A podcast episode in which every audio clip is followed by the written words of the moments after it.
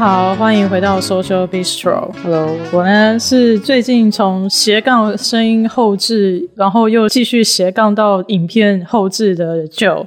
是怎么回事？因为最近现在那个会议都是线上举行啊，那我又就是参加一个线上会议，uh. 所以他们现在有的时候你给一个演讲，他都会让你先 pre-recorded，就是你先录好，然后上传，mm -hmm. 到时候大家就直接点进去看这样。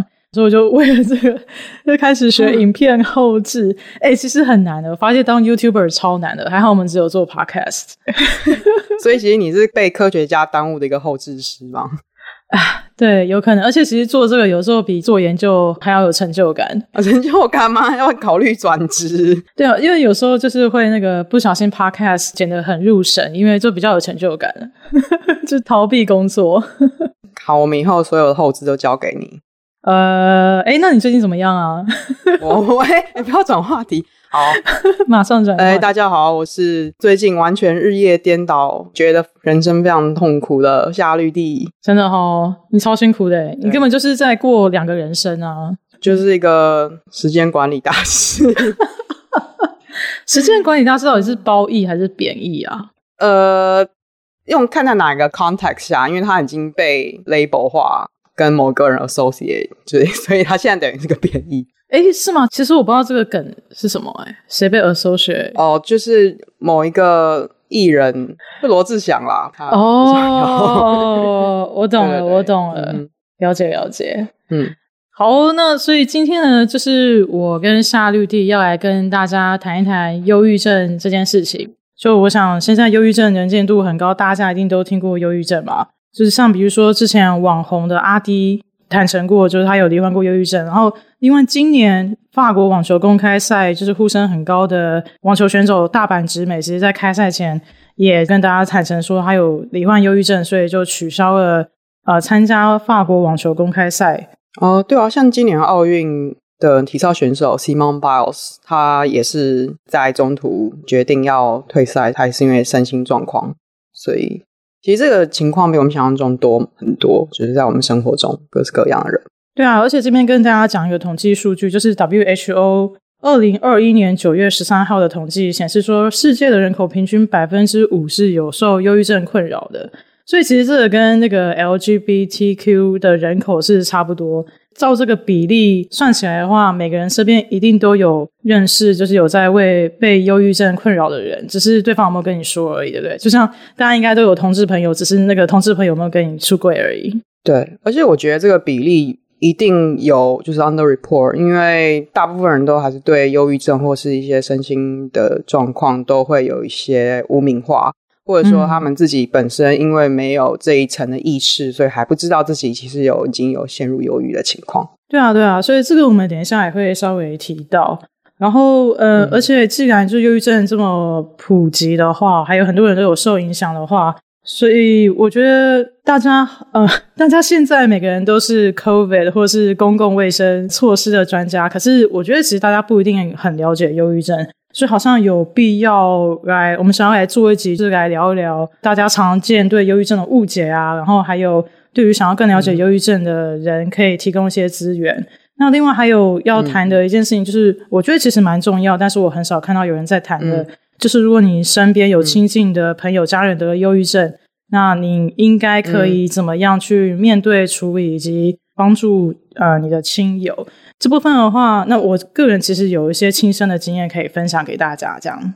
嗯嗯，好哦。那我们今天 大家应该知道吧？就是夏绿蒂是心理学的这个领域的，可能可能不一定知道，有可能今天今天有人就随便来抽一集，嗯，来尝试一下，我觉得这两个是谁？因为夏绿蒂对这方面比较了解，所以这集就特地就是让夏绿蒂跟我一起来主持。那就是首先，我想要先来问夏绿蒂一个问题：要怎么察觉呃忧郁跟忧郁症之间的差别？因为有的时候大家也是会心情低落啊。嗯、可是，就是一般的忧郁跟忧郁症之间的界限是大概是怎么样？怎么样才叫做得忧郁症？对，因为其实每个人都会有忧郁时刻，它是一个正常的情绪起伏。那比如说，就是星期一的时候，嗯，对。两者的差异主要，它是一个时间上呃长度的差别。嗯。那啊、呃、比较官方的诊断上面，如果你的忧郁情况持续两周以上，而且你可以观察，如果你在日常生活的功能性，比方说照顾自己啊，或者睡眠、饮食，或者说你自己的人际交往，然后有没有受到明显的影响？它整个所有的诊断的标准有非常多项。那其实你、嗯、呃，就你排除了各种药物或者其他的嗯、呃、生理因素之后，嗯、如果还有符合情况的话，可能就是忧郁症。那这种呃，你要不要知道实际上自己是不是得了？那就是交给专业的心理医生去做这个决定。那很多人呢，哦、其实有个慢性忧郁症。他慢性忧郁，他的一个 criteria 是你长达超过两年以上，可是你不一定符合、oh. 呃重度忧郁症的所有症状。那其实很多人，因为他们处于在一个慢性压力里面，所以他们没有意识到说其实自己有忧郁这个情况，因为一直觉得说啊，忧郁症是不是就要躺在床上没办法动？可是其实没有，所以他们就没有寻求协助，或者就继续在待在自己的原本的压力源当中，mm hmm. 然后因为忙于工作，就会忽略很多心理或生理的很多讯息。哦，oh, 所以慢性忧郁症跟重度忧郁症是不一样的。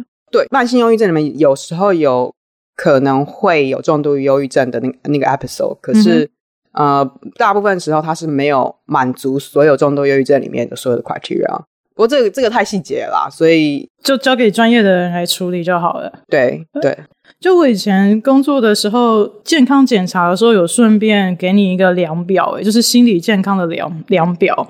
然后就是什么有一个什么什么忧郁的分数，对对对对对对。然后我们实验室每个人都有轻度忧郁。然后我其实没有很意外，因为当我离开那个实验室之后，当我离开那个实验室之后回头看，我觉得我那个时候的确没有很开心。但回归正题说，就是那个忧郁量表，我有听过很多人有不同的意见，就是觉得好像嗯可以参考或是不能参考这样。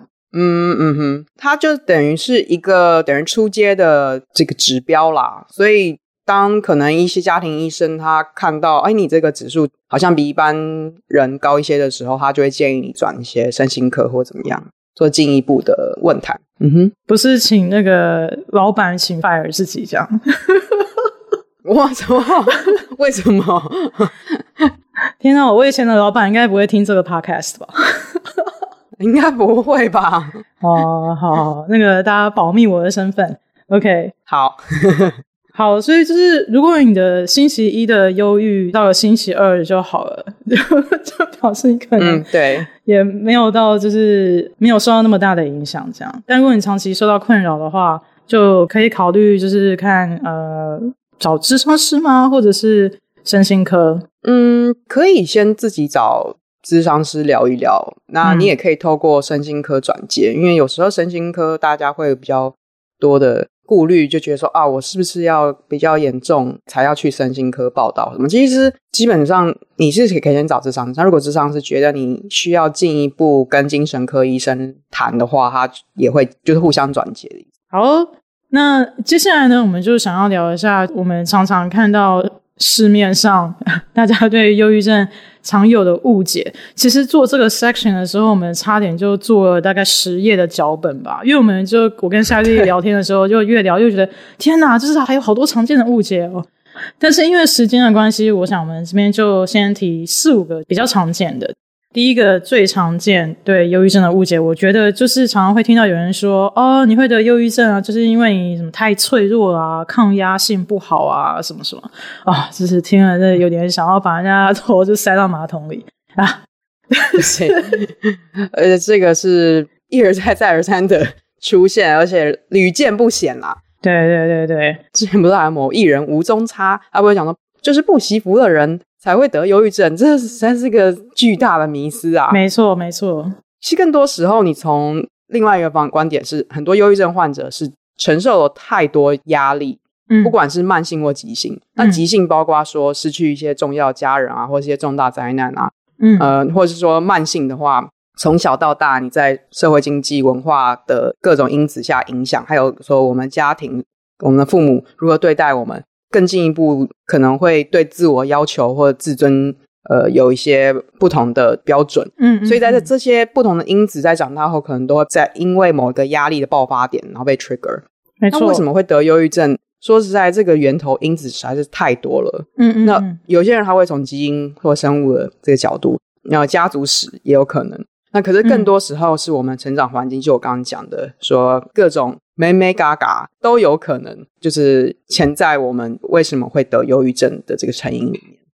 嗯，对啊，我不得不说，就是生物学家就是也是有在研究忧郁症的成因嘛，但是其实过了这么多年，还是没有办法找到忧郁症的原因。可能比较接近的是家族遗传性的重度忧郁症，感觉好像有比较接近找到那个遗传性的源头，但事实上就是。好像呃，我们就是 很很就科学家觉得很抱歉，就是我们还是没有找到忧郁症的成因。但可以确定的就是说，嗯、呃，大家其实都有可能可以得会得忧郁症这样。嗯嗯哼。好，那再来第二个常见的误解，就又有另外一群人会说啊。如果你得忧郁症，你就是想太多啊！不要想那么多就好啦，不要想那么多就不会这么不开心啦，什么什么之类之类的。哎、欸，其实这种话有时候连医生都会讲。我就说不是真的是身心科医生，真的，真的。我有时候我医生他就讲，你就不要想太多啊，什么什么就。那你们跟他说，我觉得你应该要想多一点，去多看一点文献好吗之类的。没有，我就对他就是笑而不谈。你脾气好好啊！而有些人是真不得啊，就你跟他 argue 下去，你就会整个就是郁闷。世界上太多讲不通的人，呃、那你也不能去每个都教育他。没错，没错，很好，这个态度很好。必须要，不然过不下去。真的，人生已经很痛苦了。好。对那其实忧郁症很多，他们那个有很多这些回圈的想法里面，这不是他们能不想就不想，因为常常很多时候是脑内荷尔蒙的改变，嗯哼，然后这些荷尔蒙改变就会影响到我们认知、思考跟决策的弹性。我们平常想两下就可以解开的一些结，可是，在忧郁症患者身上，对他们来说就会变成一个 loop，不断的在想。嗯，嗯，没错没错。好，那接下来呢？哦，有人就会想说。呃，好像忧郁症的人就是应该要很忧郁。那如果你外表很开心的人，就是会讲、嗯、很会讲笑话的人，好像就不会得忧郁症。我觉得每次看到有一些谐星，比如说像金凯瑞，然后坦诚说哦，他其实有得忧郁症，大家都会超惊讶的。然后就想说，为什么要惊讶啊？就是这很正常啊，就是对啊，为什么要惊讶？对，我就不懂为什么要惊讶。而且，其实大部分人在众人面前都是表现自己一个层面的 persona 而已啊，不代表是他自己真的本人是人格是怎么样啊。而且，其实很多忧郁症患者因为害怕别人或者社会的一些成见，然后所以他们并不敢把自己真实的样貌表现出来。嗯，而且很多人他们其实是高功能性的，所以嗯哼，什么叫做高功能性？高功能性人就是他哦，可能工作上表现上都表现得很正常啊，然后也没有说哦，每天都躺在床上没办法 function，每一样考试都一百分，都一百分，就是完美主义的这个状况。嗯，对对，忧郁症它不是一个说哦，你今天像一个开关一样，你有或没有，它其实更多时候它是一个。Spectrum 中文怎么讲？一个连续性的光谱，这样。对，它其实是个连续性的光谱。对，然后它是从轻度到重度。嗯哼。对，其实研究有显示，很多特别是亚洲人，嗯，他们的忧郁症的症状呢是表现在身心症状上面，所以可能会觉得说啊，身体不舒服或者什么，那它不一定会表现在情绪上面。心理影响生理的概念吗？对，身心症状，嗯、呃，你就会觉得啊，哪里酸痛，啊就是觉得头是痛，或者是觉得啊，就是哪里不对。在西方很多诊断体系下面的时候，他可能会忽略这些症状。可是其实这更多时候是文化允许下，只可能在特别在亚洲文化允许下，说你可以表现自己很挫败，或者说觉得自己很很低落的一种呈现模式。我有点，你的意思是说，亚洲文化比较不容许我们呈现挫败，所以这个心理上挫败感会表现在其他的生理的状况上吗？对，这是研究上面他们一个解释的方法。哦，那实际上可能也有其他的成因啦，就是当你觉得你就是哪里身体不对劲的时候，可能也是一种征兆，这样。哦，比如说礼拜一早上就觉得哦，全身无力，不想要上班。没有，刚刚 没有，刚刚有讲过，就是 Monday Blue 跟这个没有关系，不好意思。对对，好。然后呢，好，接下来下一个误解呢，就稍微进阶一点，从那个比较对忧郁症肤浅的了解到更进阶一点，就是说，哦，我知道忧郁有忧郁症这件事情，但是这个东西不就是吃药就好了嘛？就去看医生，拿个药吃一吃，然后几个月之后就再回来这样之类的。你觉得这个是一个误解吗？哦、是是是，没错。对对我觉得很多人会大众会连接到说啊，忧郁症就要去吃药，而且有些人还会。故意讲说什么有病就去吃药，有什么什么，就是一个非常蛮污名化的一些酸言酸语。嘿嘿，呃，反正就是或是对。那其实忧郁症不一定要吃药，嗯，主要是要看严重程度以及要尊重病人的意愿。嗯，那很多人他对于去看医生本身就有很大的污名。那我我的想法是，如果医生建议你吃药，你可以看成。呃，是医生评估，然后你有些急性的症状，比方说你完全没办法 function，或者你有很强烈的自杀的这个想法或意图，嗯哼，那你先把这些急性症状呢，透过药物做一个调整，像是你提升你的血清素啊，或什么，嗯哼，那这些状况稳定之后，你就可以开始正式做一些心理重建的任务。包括说跟智商师一起讨论，然后找出适合自己一个长久的 coping 的一些策略，嗯嗯，或者是说调整自己的压力来源啊，嗯，然后或是重新去审视改变自己的一些人生的目标，嗯，因为这才是比较重要，然后更持久。嗯，哎，就是根据我那个之前照顾忧郁症朋友的经验，那。那个时候他其实也没有吃药，然后我那个时候也没有觉得说他一定要吃药，因为那个时候我觉得他的状况是比较有点没有办法 keep 他自己每天日常的规律的作息，然后因为我知道忧郁症的药一旦你中间突然断掉的话，它其实那个对 rebound 就是回弹的力道会更强大，所以我那个时候没错就觉得说没有到真的很急性的话，好像就是觉得不需要去做吃药的处理。这样这样你觉得有合理吗？变成我自己在个人咨询、呃、没有很，嗯，看他自己对于药物的服药的意愿呢，我会觉得，因为我觉得在吃药这个过整个过程。就是一个再教育的过程，因为很多人觉得、哦、我好像好了，好了一半，然后就自己停药。对对对对，很多人会这样子，我有听过很多例子，这样。对啊，会这样。所以身边的家人或者是一个 support system 非常重要一点，就是一旦他开始吃药，你就要尽可能的协助他。嗯，呃，就算他想要减药，也要透过医生慢慢减药。嗯，所以不是，嗯、呃，这很难讲说。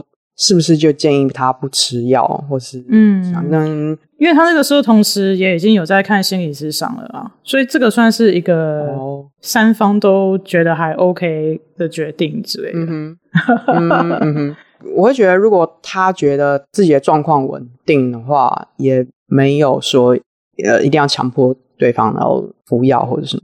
嗯嗯嗯嗯嗯，好，那接下来呢就是。这个是夏绿蒂 有切身之痛的 这个误解，也没有切身之痛啊，就是他很激动的啪啪啪啪啪把这个误解打进脚本里，这样。然后呢，就是延续刚刚那个大家觉得说哦，忧郁症是吃药就好啦，什么什么之类的，然后就会有另外一派人讲说，嗯，去找心理师谈话就是浪费钱啊，什么之类的，然后。对，请大家浪费钱在夏玉帝身上，这个、他应该很开心。对，请请大家投资在我身上，没有、啊，没错，不是没有，不是真的为了钱这件事情才去做这这个行业。但但因为我们前几集，大家可以回去听前几集，我们有介绍一本呃跟心理智商相关的书，叫做《也许你应该找人聊聊》。其实里面也有提到，就是有聊到说心理智商到底在干嘛，以及为什么你需要心理智商吗？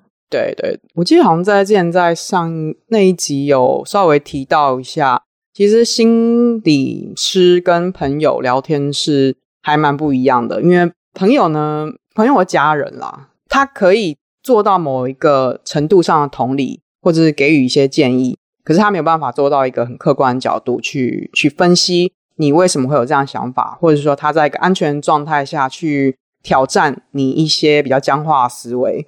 因为可能有时候他挑战你的时候，呃，你就病人被挑战的时候，就会觉得你在 challenge 我吗？就会两个开始吵架，有可能真的，然后会有可能吧，就是因为病人本身也会 take personally 啊。嘿，对对对。然后智商师他这个角度呢，他知道你要在什么一个合理的范围或者说界限下去小小的挑战。那当然不是一次就是给他那个大爆炸，嗯、说就是让他当场就是崩溃，对，崩溃。那这个就是差异所在。而且你不觉得有时候朋友跟家人，你不觉得他会给太多意见吗？我我很少跟家人就是问意见，但我觉得我问朋友意见的感觉都会是，其实我讲之前我就已经知道他们会跟我讲什么了。然后有的时候你会，嗯、有的时候你其实知道你需要听到什么，然后所以你就会去跟某个朋友讲这件事，因为你知道他说的会是你想要听的。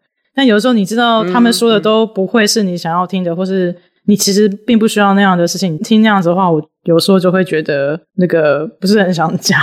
或是讲的会越讲越生气，就是我想要跟你讲我的观点，可是你老是在陈述你用用你的观点来看我，然后我就会觉得没什么。但我觉得其实心理智商，因为你要跟人家讲心事，其实是铺入你自己的脆弱的心里面脆弱的地方嘛。没错，那个其实都是你知道肝胆相照，诶就是你把你脆弱的一面露出来给别人看，然后我觉得这有时候在心理智商的状况，因为他们都是受过训练的人，如何。知道如何处理每个人脆弱的部分。如果是跟你 match 的啦，就是跟你合的智商是，你会很可以很放心的跟他讲所有你内心最深处的小秘密，这样，而且不用怕被 judge。对对，嗯，而且有时候你跟朋友讲，你可能还会担心到说，哦，他会不会跟另外一个人讲，或者呃，我都假设他会跟他的男朋友或女朋友讲了，我都假设讲一个就讲两个。哦，您先做好心理建设。对对对对对。好，所以以上呢，就是夏玉帝跟大家破解常见对忧郁症的迷思。其实还有很多啊，比如说我常听到就是有人说什么艺术家就是要得忧郁症，他们的作品才会这么的深刻。然后我听了就是很想揍那个人一拳啊，把他们门牙全部打，牙齿全部打在地上。就是我觉得忧郁症是一件很痛苦的事情，如果可以的话，没有人会想要受苦。这很蛮以偏概全的，因为我没有办法帮所有忧郁症患者去解释他的，比方说在创作上或怎么样。可是我会说，如果你从忧郁中、忧郁症状里面，然后看到一些不同人生转机，然后变成你创作的泉源，那就是另外一件事情。可是不代表说忧郁症代表了更有创意，那可是完全就是一个超级伪常识还是什么？对，就是。我有听过一些很变态的，就是在译文界，当你跟你的译文界的朋友，如果两个人在译文界，然后 A 跟 B 说：“哦，我的忧郁症”，然后 B 就会一种很羡慕的样子说：“哦。”然后我就想，这真的是太变态了吧？对对，我不会说我是从哪里听来的。嗯，好，我相信很多人有这样子的巨大误解。对啊，但呃，我觉得这些误解真的是讲都讲不完啊。那其实我们刚刚讲的很多东西，在一本我跟夏绿蒂都很喜欢的书叫《正午恶魔》里面都有写。那《正午恶魔》它是一个从很多方面，真的是各式各样的方面呢，从历史演化、起源、治疗，然后到呃，甚至跟社经关系，对对对，所有对于忧郁症的描述是面面俱到的一本书。那为什么可以这么面面俱到？就是因为作者本身。Andrew Solomon，安德鲁·索罗门，他自己就是一个重度忧郁症的患者。然后他从他发病开始，然后到他寻找各式各样治疗方法，以及试图去了解自己跟疾病的关系，都非常详细的描述在这本《正午恶魔》里面。然后他其实是二零零一年就已经写好的书，然后只是最近呢，大家出版社呃重新做一个修订版。然后非常推荐大家，如果想要更了解忧郁症的话，可以去看这本书。呃，然后这这个安德鲁索罗门就是要再讲一下，因为他真的是我非常非常喜欢的作者。他其实他的演讲也非常非常的好看。他最有名的 TED Talk 叫做呃 Love No Matter What。那不过这个演讲其实主要是关于他后来又出了一本书，叫做《背离亲缘》（Far From Tree）。那其实是我人生应该是最喜欢的书的前，我觉得应该有前三名。Oh. 但没错，那本书真的非常非常好看。我们要不要也来做个读书会？也可以，我想重看。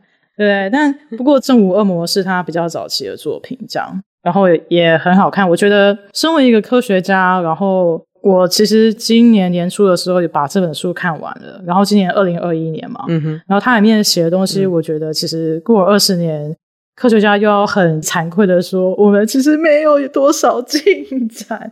所以它虽然是 二零零一年的书，在药物上或是 对对对对对对对，所以呃，我觉得就是即使它是在二零零一年写的书，但其实在现在还是非常的有参考价值。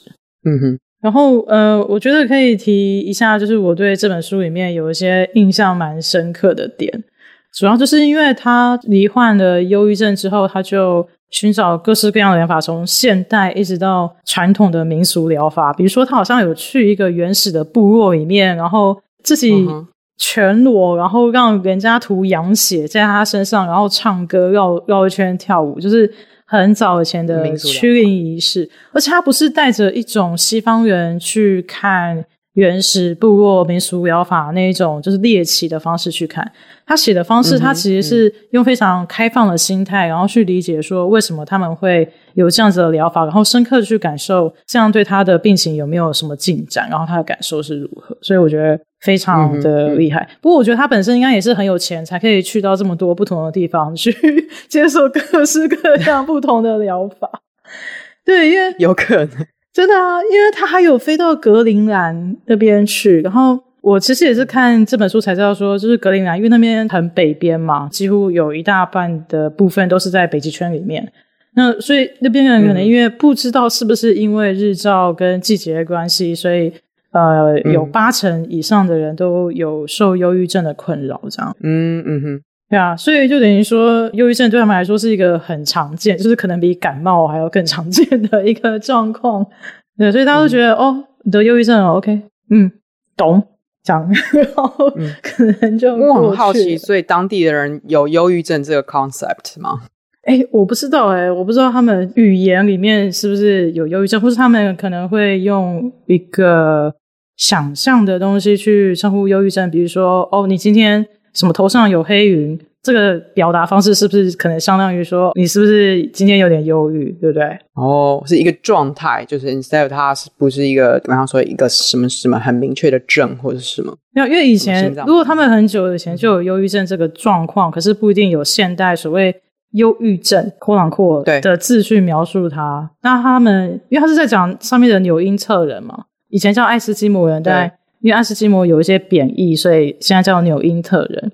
他们有他们自己的语言，嗯、所以我不知道他们的语言里面的忧郁什么样。不过我们对欢迎听众们去 Google，然后再 留言让我们知道。这个我觉得蛮有趣的。嗯哼，对。然后作者去了格陵兰岛上面去呃了解这个状况，然后跟镇上的一些人聊天，然后他发现其实。镇上有三位女性长者，然后觉得说：“哎、欸，好像不能一直这样下去，嗯、不，就是不，你懂懂。可是就是也没有对大家的状况有帮助，嗯、所以他们就因缘际会就开启了一个类似像谈话治疗的一个谈话的小团体，里面应该没有沙发啦，嗯、就是嗯，大家围一圈坐在地上，对 对对，坐在那个冰屋里面，然后。”发现这样子好像就有越来越多人会去找他们聊天，然后在他们的小房间里面哭，讲他们觉得很悲伤的事情。嗯、听到你这些分享，就觉得有一个反思，我想到觉得蛮有趣。嗯、那其实这没有对或错，嗯、但也蛮值得拿来对身为助人者的我们是一个呃蛮重要一个提醒，嗯、就是我们主要是用一个西方主流框架下正常人的诊断标准套用在几乎。所有的文化就是群体，嗯、然后去做一个诊断，或者是做一个知识化治疗。可是这样做是不是合适？嗯、就是说，你好像把某一个文化群体下的人的表征去把它病理化，嗯，那可是是是用一个完全不一样文化系统的标准，然后去评判这些人的行为，是不是有时候反而是其实是一种整体文化下面的 social norm，然后是被可以被接受的？嗯、我们给的介入方式是不是就是最好的？那你有提到说，那个三个女人，她好像开始了一个自己的一个呃治疗的小呃就是小团体，对对对，然后去大家分享自己的经验。那其实这也是一个很好的例子，嗯、就是说我们是不是要去观察他们文化下面，他们去处理这些议题的时候是用什么样的方式，然后根据当地的文化做一个我们介入的调整。嗯，你的意思是说，你不能听到这件事情就搭船到那个格陵兰岛上面，就是说你们全部都过来给我吃药。或者说什么吴宗宪就跑去格林兰岛上面说啊，你们就是都太脆弱了，什么什么之类之类的。但其实根本不是这样，对啊，那就是一个超级。就是殖民式 呃思想的人会觉得说，你们都是比我低下，然后你们就是有病那种。对，这个感觉露露可以 Q 露露来，可以啊。呃，而且我跟你讲，就是我在看这段的时候，印象最深刻的点，其实好像不是这个，我就回去看我在这一章画线画的重点，因为是电子书嘛，超方便可以画重点。嗯，然后里面有一句话叫说，凯伦就是那个 Karen。嗯 邀请我去见他的家人，嗯、请我喝金鱼汤，嗯、就是会喷水的金鱼汤。他说，金鱼汤往往都是个人问题的解答。然后我就把这句话划线下来，觉得非常的有哲。三颗星打三颗星，bookmark。对对对，什么金鱼汤？我觉得我好想喝，可是感觉上面那个会浮产后油，就是哦。所以这个就有点像是感冒喝鸡汤，然后增强抵抗力的一个概念这样子。哦，对啊，所以我觉得 comfort food 好像是有真的会 comfort，适度的 comfort food 是好。对，那。我所有的事情，我觉得就是一个平衡吧。那你不能说你今天就是一个阿斯阿斯巴，哎，不是，这是什么？啊，这是那个巴叫什么？斯巴达，斯巴达，sorry，阿斯巴。我以为你要说 阿斯巴甜，阿斯巴甜，这个喝完也不是很好吧？就是一个假嗨的状态，嘿嘿，就是。没有，就是你也不能把你自己的生活完全过在一个斯巴达式或者清教徒式，把自己勒很紧那样的状态。你适度的去犒赏自己，然后觉得让自己是值得，然后吃完舒服或做完这件事情舒服的，不会充满罪恶感。嗯、那那我觉得 OK。可是如果你今天就是有点像是一个狂暴性，就是狂吃某一个东西，哦、就像泄愤，然后你吃完然后觉得很糟，那那这个东西就失去它带给你疗愈的效果了。诶，对，其实就是有的时候忧郁症也会伴随食欲的大转变嘛，因为有些人，对，呃，所以 eating disorder 虽然不一定总是跟忧郁症有关，但呃是有一些 correlation，嗯，是有关联，是有关联，因为就像很多有些人他会用吃来当做一个 coping，可能就变成一个习惯，那变成一种习惯之后，他可能就会产生这个饮食疾患相关的议题，嗯。而且我还有听过的例子是说，大量的吃完之后再催吐，这个算是比较偏 eating disorder。那是那个是那个是一其中一个 type。那有些有些人他是只是吃，可是他不会排除这样子。哦，那就它有很多不同种类啦，对，嗯，哇，eating disorder 也有很多是因为宗教性的关系，像在犹太教，呃，犹太裔里面的人蛮常见的，就是他们只吃哈？拉，他们变成一个 very specific 状态，说只能吃某一种东西，只吃某种东西，然后到最后就变成一种心理的病态的状况，哇，说不是干净的东西我不能吃，可是他那个干净不是已经超越了宗教，或者说他文化，哇塞，这个哇，我第一次听到，还蛮复杂的，而且有。对，而且还有一种 eating disorder 是狂健身，然后你只吃某一种，呃，不就是 gay 吗？不是所有的 gay 都这样吗？呃，当然不是啦，没有没有，就是有些人他们会极致的追求我的体脂不能超过多少，你吃了什么东西之后，你就要疯狂健身，然后这个东西我不是说所有做这件事情的人都是有问题，可是你觉得这件事情失控的时候，那可能就嗯，嗯某一种饮食相关的。了解了解。嗯哇，我这你这样讲，我突然想起来，陈珊妮有一首歌叫做《呻吟》，就很久很久以前的歌。然后它里面有一句歌词，里面就叫做“这个城市谁无病，都贪图路人的情绪”。我觉得真的好，写的超级好，啊、太经典了。蛮贴切啊，谁无病？它就是一个光谱性的状态。对，对，没错。然后、啊、我们把这首歌的连接，Spotify 连接也放在我们的 Podcast description 上。好。对啊，不过在我们结束这部分之前，我想要问沙律弟另外一个问题耶。诶，你对这本书有什么印象很深刻的点吗？嗯印象很深刻哦，蛮多部分我蛮喜欢他讲政治，就是政策那个部分，社会。嗯、那还有一部分是他讲他个人经验那个部分。嗯，那蛮多写的还蛮直白跟写实嘛。对，他讲贫穷那边写的非常非常的精彩，就是读两句话就想要把书放下来，然后站起来鼓掌十分钟，然后再继续 看下一段。感觉他应该是为了这本书。下足了各种不同领域的研究。对啊，但其实我刚刚要问的问题不是那个啊，我是想要问说，我不知道这本书会适合推荐给有忧郁症的人看吗？嗯，就像我刚刚说，它里面会讲到一些个人经验，嗯，所以对某一些呃忧郁症的人，可能看到会觉得蛮蛮 trigger 的。这也是每个人观感不一样，也有一些人看完之后会觉得说：“哇，原来我的这样子的情况不是只有我一个人才有。”诶，其实就连这么有心理学专业背景，然后这么 prestige 的人，他们也这样子从年轻到现在不断的在抗斗，所以对他们的心态上可能都会也会有正向的改变。那好像也不能说，诶，你推不推荐？因为这本书就在那个地方。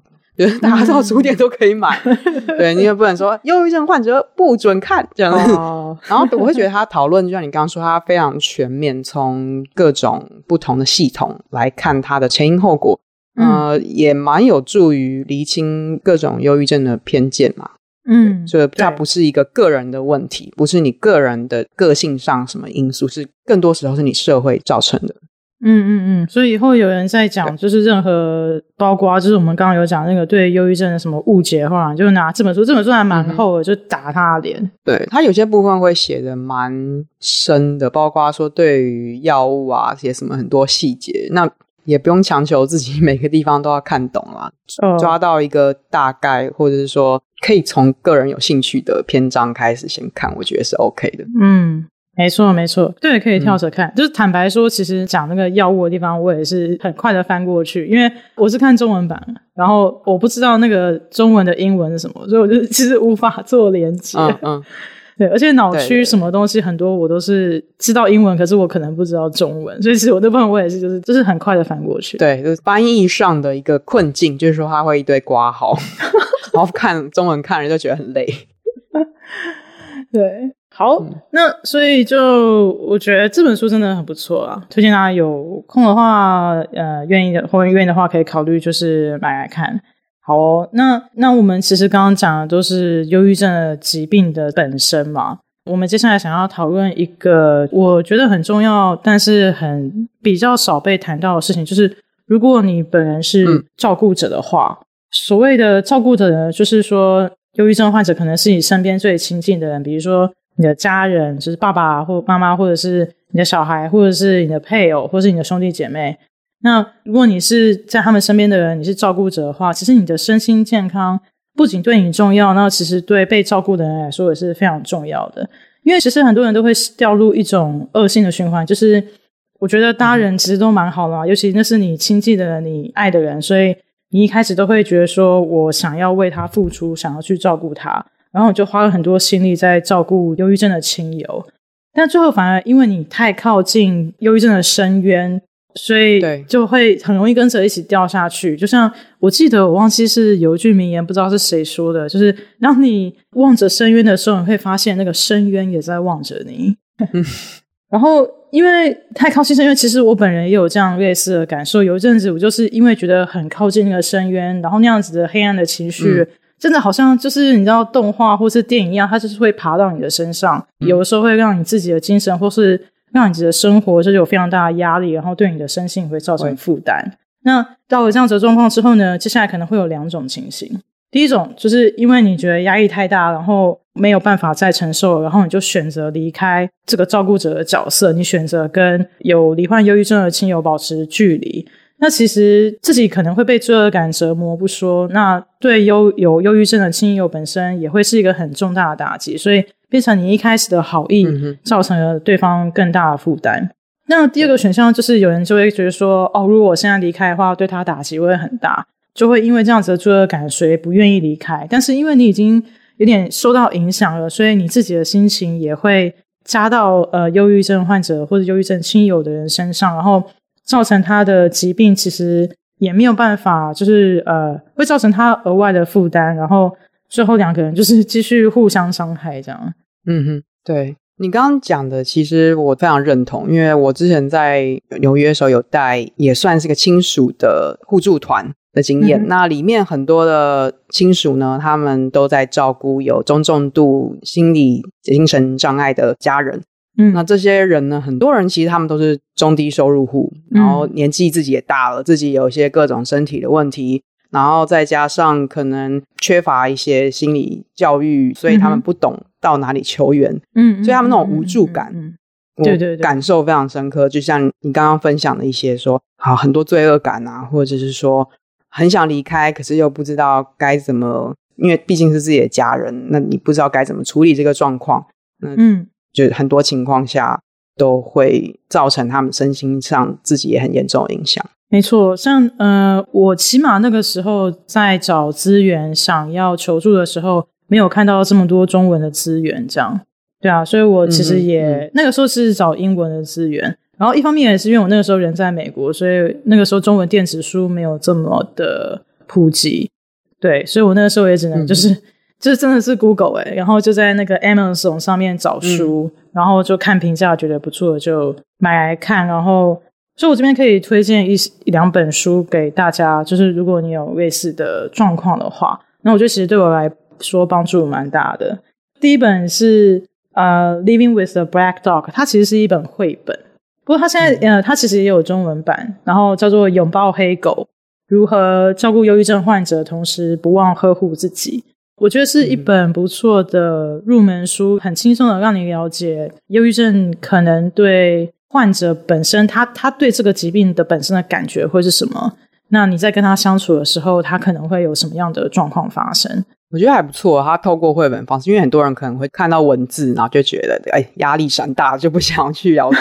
透过绘本，我觉得透过隐喻的方式。可以蛮贴切的，还不错。嗯，这本好像评价非常非常的好。我想我买这本也是因为这个原因这样。呃，不过绘本我觉得这是第一步嘛，让你了解大概会是什么样的状况。那第二本我觉得非常有用的话，它其实是比较类似像工具书的模式。这本书叫做《When Someone You Love Is Depressed: How to Help Your Loved One Without Losing Yourself》。那这本书其实也有中文版翻译。嗯啊，叫做当所爱的人有忧郁症冒号，照顾他也照顾好自己。然后我觉得这个标题听起来就非常的直截了当，对，这、就是我要的，所以我就觉得评价不错，我也立马买下去。然后它其实里面就是真的像工具书一样，那因为它每一章每一章，比如说呃前几章就是说，当你的父母有忧郁症的话，因为你跟父母的关系是比较特别的，那你通常会有怎么样的困扰？那他们自己也会有困扰，因为他们就会觉得自己是爸妈，然后自己有忧郁症。怎么办？就是他没有办法展露他脆弱的一面给你看嘛，因为他还是要维想要维持那个父母的一个威严，或者是长辈的一个地位。对，所以你要怎么去处理这样子的关系？然后还有就是，如果有忧郁症的人是你的小孩，那也是不一样。小孩，那不是那张我没有看，这张我跳过了，所以我不知道。嗯、对对对，那当然还有配偶啊什么什么的，所以我觉得非常的有用。对，嗯，好用的工具书。没错，那其实里面让我学到最多的是，它有一整章都在讲 constructive communications，叫做积极的沟通方式吗？不是有建设性的沟通方式？哦，有建设性的沟通方式，对对对对对对。因为就我自己个人的经验，就像夏绿蒂刚刚讲的，当你有忧郁症的时候，其实你会情不自禁的把很多事情往坏的方向想。那对，就是你可能。只是无心的讲了一句话，或是你可能没有想到说这句话可能会不小心引起负面的效果。有时候大家就会觉得，嗯、呃，如果你没有看这本书的话，你可能就觉得说，哦，那我就是少说少错，嗯、那我就是不要讲。可是这样也不行，因为那、嗯、那个人其实另外一个人会感觉到嘛，他就知道你在逃避他，然后就会觉得说，天啊，我就是一个让你都没有办法跟我讲话的人嘛？什么什么之类之类的，就是你就一定要想各样各样可能性。所以这个沟通的学习如何好好的沟通，然后建设性的沟通其实非常的重要。嗯，然后我觉得其实就是学到了之后，其实我现在已经不再是照顾者了，我觉得对人生还是蛮有帮助的。因为其实我本来不是一个很会安慰人的人，嗯、但就是好像，嗯，后来就常常会被人说，哦，我觉得你好会安慰人哦，然后就想说，啊、对，我我把那个建设性的沟通就是内化这样。就我会觉得建设性沟通更像是他在教你一个沟通本身，它就是一个合作的过程。所以就像说，你聆听者跟被聆听者之间如何慢慢的谱出一个 plan 或者是怎么样子，我们有个议题，我们要共同去解决。哦，对啊，我觉得合作这个概念蛮重要，就是他其实在讲这个 constructive communication 这章有讲到，你不要好像是一直给他建议的人，对，你要能够坐下来聆听他的感受，嗯、然后你们一起去就是谈自己跟对方的感受，这样，因为我觉得是一个 team 比你老是去给别人下指导棋，能够收到更好的这个沟通的效果。然后，而且他也有提到说，你一定要安排好一个固定的时间沟通，就是一个英文叫做 undivided attention，就是你不要就是好像你一直在忙别的事情，你没有好好的听他，你应该要把你全部的注意力放在，比如说我那个时候是每个礼拜会约一个时间，就是我们就是其他什么事情都不要做，然后就是诶好好谈一下你这礼拜的感受啊，那你觉得怎么样？然后我觉得怎么样之类的，对啊。嗯、而且还有一件事情，我觉得。那个时候在书里面看到，我觉得蛮意外，但是实际上执行之后觉得蛮受用的。就像其实刚刚有讲说，因为大家可能会觉得自己不小心讲的话会伤害到对方，即使你没有那个意思，但因为他可能会有很多负面的想法，那个负面的回圈，那你反而会不敢讲那些你自己内心的感受。嗯、可他说，其实你不能这样，你一定要。诚实的表达自己的感受，当然不要说是用发泄情绪在对方身上嘛。可是必须要能够诚实，然后用一种平静的心情去跟对方沟通。嗯哼，因为有时候其实对方也是会伤害到你，有的时候可能是因为他刚好在那个情绪上，有的时候其实只是他个人就是没有注意到这件事情。其实你好好的跟他沟通，比一直隐藏自己就是对对方不爽，然后到最后再一次爆发会来的好多。就是你一定要去好好的处理这件事情，这样。然后我觉得这个事情其实对不管是在跟对谁沟通，只要是在处理一段关系，我觉得都蛮受用的。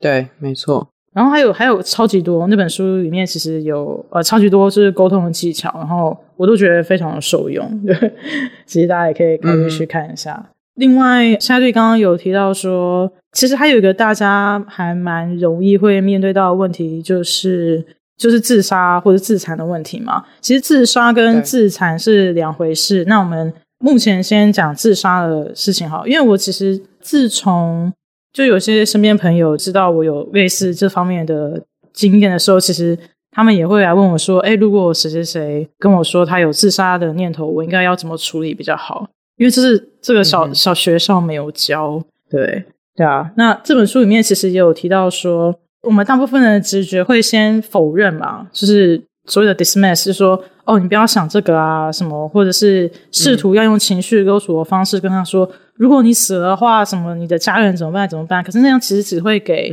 对方有更多的压力、罪恶感。对对对对对，你不能就是这样子去攻击对方。最好的方式呢，就是你不要带任何的，不要对自杀这件事情有任何的 judgment。其实最好的方式是你去跟他讨论这件事情，是不是很妙？就是 我那个时候从来没有想过要这样做，诶，但是他就说你应该要去跟他说，嗯、甚至是讨论说，那你现在你觉得你会想要用什么样的方法去执行这件事情？那你有计划吗？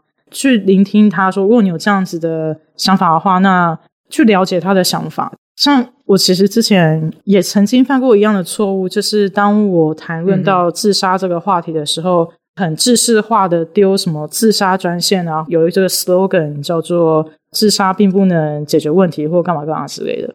我以前也觉得好像应该要这样做，嗯、但是后来发现那个只会让人觉得很挫折，就是你好像没有要了解我，嗯、而只是想要用这样子的话语打发我，而不是真的想要帮助我。嗯。这边就是想要跟曾经被我用这句话打发的人道歉，这样。我想每个人在第一次听到这些话的时候，都会觉得不知所措吧，因为自杀这个议题其实也在我们文化下，它是一个一直被压抑的的事情。嗯，对，我觉得。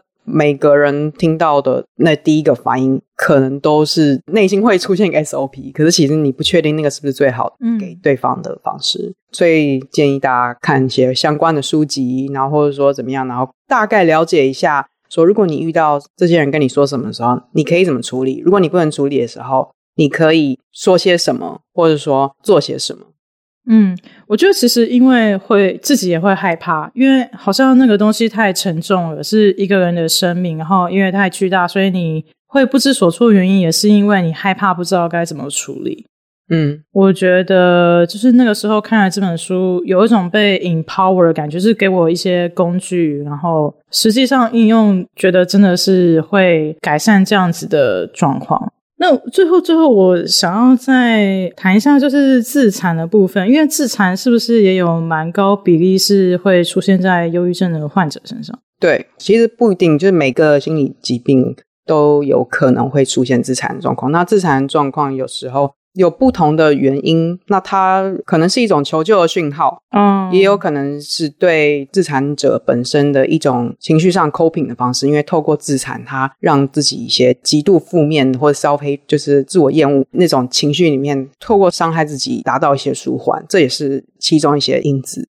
嗯，那它不一定跟自杀有关，可是也、嗯、也可能有关，所以。当你有注意到，比方说你的朋友可能也显著的一个身体上有一些痕迹的时候，或或许你也可以关心他说：“诶，你这个伤口还好吗？”或者是怎么样子？嗯，那呃，用一个比较中立的态度，而不是用个带有态度说：“哇，你怎么这个这么多痕迹在这个地方？”对啊，是，对，我觉得最最不要的就是你尽管心里面再怎么想，什么直觉反应，就是很想要骂对方，但。我觉得不管怎么样，都要先收起来，就是要练习，不要这么快的去把自己的想法加在他人身上。我觉得其实最大的前提就是你先去问他说你的感觉是如何，然后问他说你为什么会想要这样做，然后对，然后我觉得其实有的时候真的没有办法的时候。我会觉得那个时候能够给的就是，其实，在旁边一直陪伴就是最好的支持了。而且，我觉得大家一定都要有一个信念，就说这是一个会好起来的疾病，不管是照顾的人或是被照顾的人，一定都要记得这一点，会有好起来的希望的。即使目前再怎么样的黑暗。对，我还有一个，我觉得可以最后提出来一点，就是说。你不一定要永远一直担任那个人，嗯，不需要当那唯一的那个人。所以，当你觉得你自己没有办法再承受，你觉得没办法听的时候，你可以建议对方说：“我可能没有办法提供你更专业上的一些建议，或者是处理这些情绪上的问题。可是，我愿意陪你去找这些人。”嗯，那某种程度上，你就不是告诉他说你去找心理医生，而是说我陪你去找。嗯，某种程度上就是说给他一点信心说。是有人在陪伴我的状态下，嗯，没错，就是不是孤单，对，嗯，孤单是一个很危险的感觉，没错，人是需要支持跟陪伴的，对啊，但呃，我想要另外补充一点，就是我觉得大家在担任照顾者这个角色的时候，有时候会想说，哦，你需要去扶着他才能够一起走到终点，可是我觉得有的时候。呃，你可能要退一步去想说，你其实是站在旁边陪着他，鼓励他，你陪着他一起走。可是你尽量不要一直扶着他，嗯、呃，就是也是 empower 对方吧。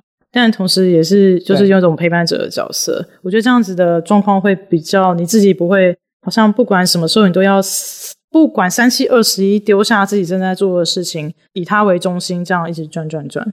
就这样子，也算就是建立他对对，就是也算是就是慢慢的去从后面，然后帮他建立对于自主情绪或行为的一个主控权啦。嗯嗯嗯，好，以上呢就是我们刚刚谈了大概忧郁跟忧郁症的差别嘛，就是在主要的差别可能是时间上的长短。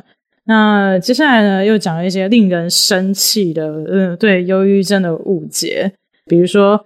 并不是说什么是因为想太多或者太脆弱才会得忧郁症啊，这是一个大家可能都会得到的疾病，或者是说也不是说什么哦，外表是很开心的就不会得忧郁症啊，其实也并不是这样。然后忧郁症的治疗可能有时候药物当然是会有帮助，可是也不要觉得就是哦，好像吃药就会好，然后所以忽略了就是在社会跟心理层面上面的呃一些压力源或是支持这样。对啊，然后还有那个，请大家浪费钱去跟夏绿蒂聊天，夏绿蒂应该很开心。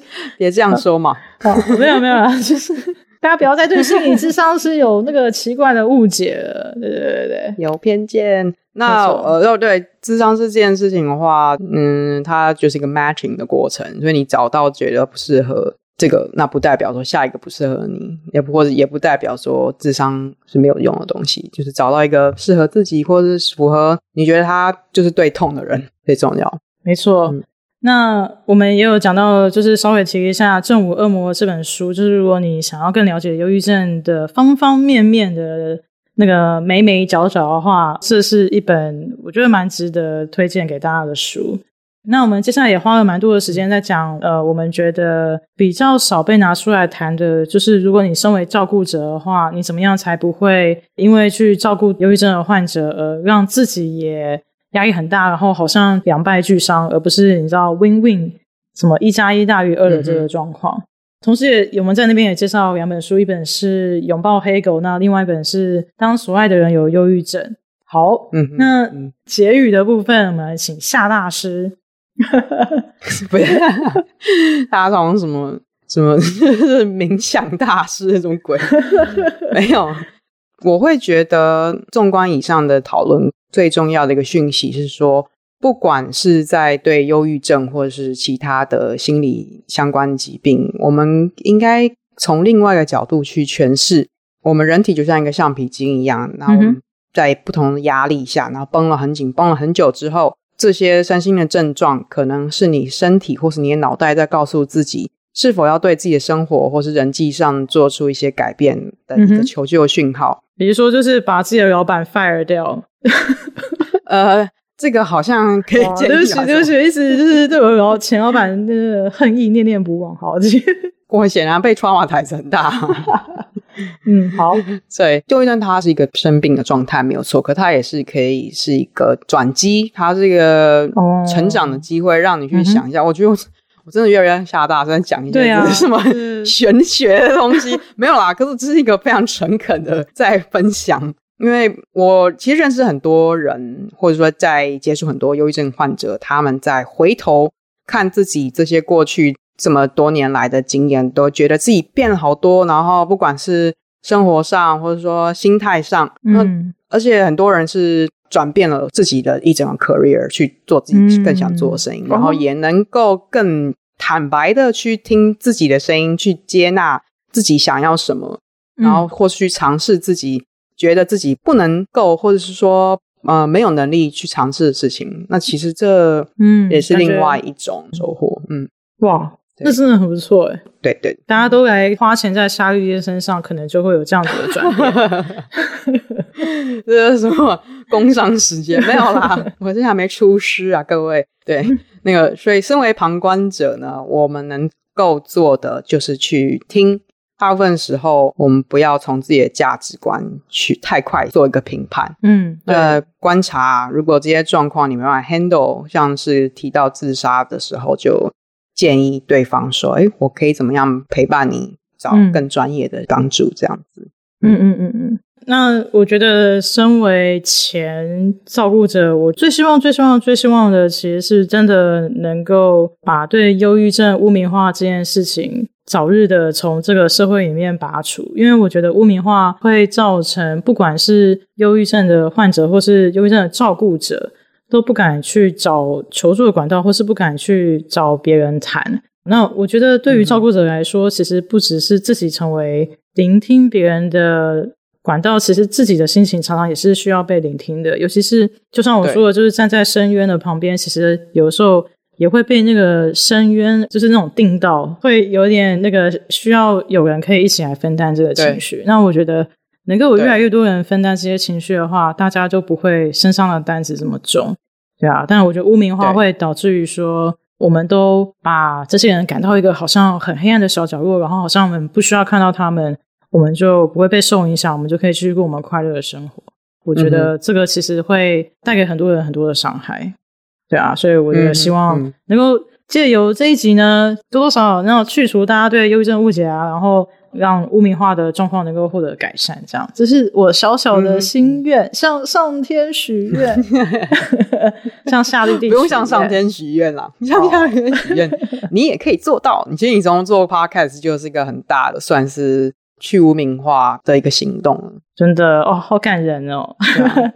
好，那我们这一集呢，就到这边比较 informational，就是跟大家传播一下这方面的资讯。那如果你对我们的 podcast 有任何的意见，欢迎留言跟我们分享。我们的 IG Social Bistro TW 社会必思卓。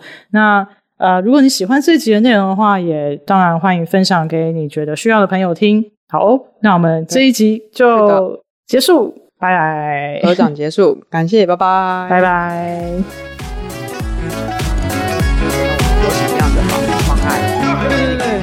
等一下来，等一下，等一下，暂停。好，好，莫名其妙的诈骗电话。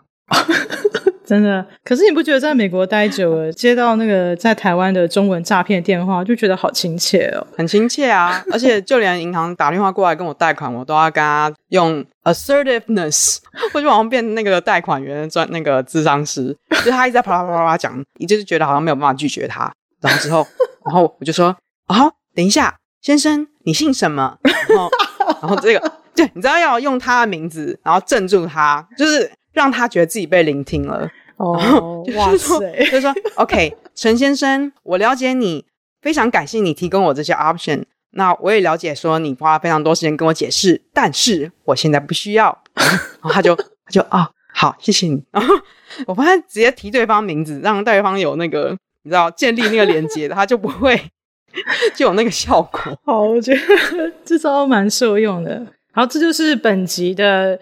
夏绿蒂心理小教室。